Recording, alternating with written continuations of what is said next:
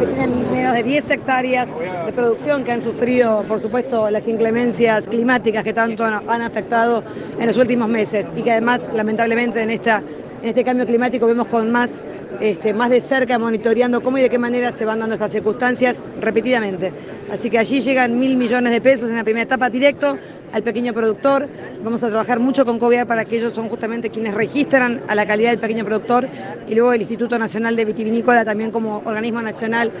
pudiendo llegar a aquellos productores en esta gran medida, en esta ayuda económica muy importante que se firmará en un ratito nomás con las autoridades de COVIAR. Creo que es un trabajo entre la Secretaría de Agricultura y el Ministerio de Desarrollo Social para llegar a los más pequeños, a los más vulnerables, a aquellos que realmente están muy complicados para hacerse sus ingresos a partir del daño que les ha ocurrido. Ministra, aquí el gobernador y el ex gobernador dicen y siempre asocian la pobreza con los aumentos de los índices de inseguridad que tiene Mendoza. ¿Usted cómo lo analiza esto?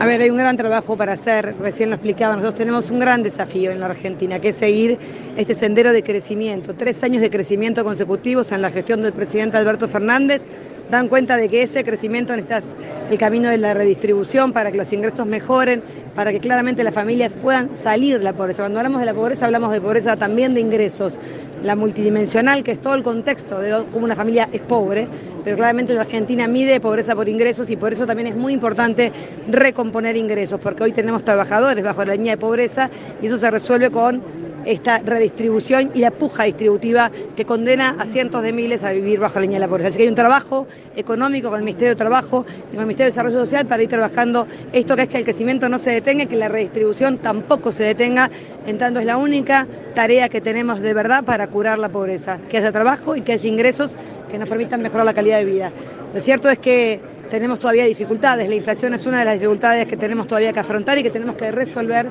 dentro de nuestro equipo de gobierno como dice el presidente de la Nación, no la negamos, trabajamos todos los días para generar condiciones que en la macroeconomía resuelvan y vayan cediendo a la inflación. La brecha cambiaria, que es un objetivo del ministro de Economía Sergio Massa, trabajar con el dólar diferencial, aumentar las reservas, aumentar las exportaciones, es parte de un proyecto y un esquema económico que lo que busca es justamente repercutir favorablemente en tratar de ceder la inflación. Pero todavía nos queda un tiempo por recorrer y claramente es uno de los problemas más importantes. No me gusta asociar los niveles de pobreza con la, con la inseguridad. Lo cierto es que estamos viviendo problemas de inseguridad en el conurbano, en Rosario, aquí en Mendoza, en muchas capitales, fundamentalmente grandes conurbanos en la Argentina, y por múltiples factores, no solamente la cuestión de, la pobreza, porque si no sería estigmatizar a una población pobre que pelea todos los días en el marco de la absoluta honestidad. Sin embargo, tenemos problemas de narcotráfico, tenemos problemas claramente todavía de adicciones y allí también hay un gran trabajo para seguir haciendo. Pero